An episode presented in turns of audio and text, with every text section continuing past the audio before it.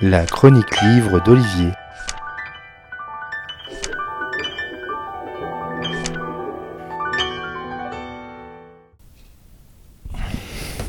En France, un livre sur quatre vendu est un polar. Le genre semble avoir le vent en poupe sur les tables des libraires. Tous les éditeurs y vont de leur collection noire, thriller ou encore policière. D'ailleurs, il est souvent employé la terminologie polar, mais aussi celle de roman noir ou encore thriller. Mais est-ce la même chose? Et autre question, pourquoi sommes-nous attirés par ce genre de littérature? Quelle est la raison pour laquelle les histoires de meurtres, de serial killers ou de personnes pourchassées, captives, adhèrent, fidélisent? Grâce un court essai nommé La couleur du noir, paru aux éditions de l'Armatan, Gérard Leca, auteur lui-même de romans noirs et de polars, analyse euh, cet engouement pour les romans noirs ainsi que les films noirs. Il commence, comme tout bon écrit un peu sérieux, à apporter une définition de ce qu'on appelle polar, enquête, investigation, du thriller, un héros en danger, une tension dramatique soutenue, et du roman noir qu'il qu'il qualifie de littérature du désespoir.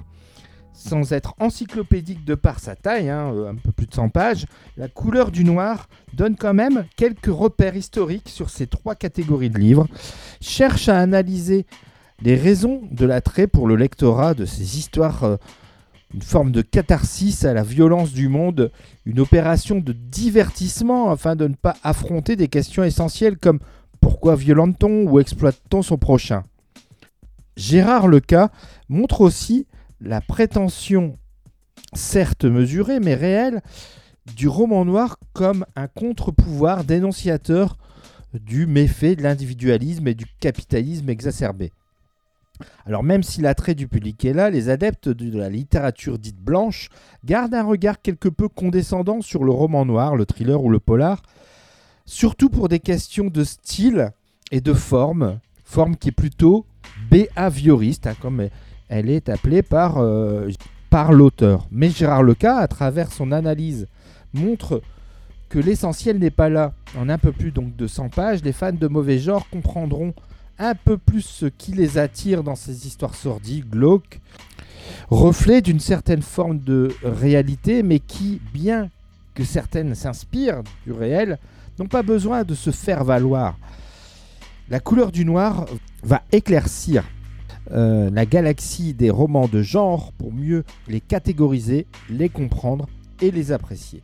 Voilà donc pour euh, cet essai hein, paru euh, ce mois-ci aux éditions de l'Armatan. Je vous rappelle son titre, La couleur du noir, et c'est écrit par Gérard Leca, donc aux éditions de l'Armatan. Bonne lecture et à bientôt.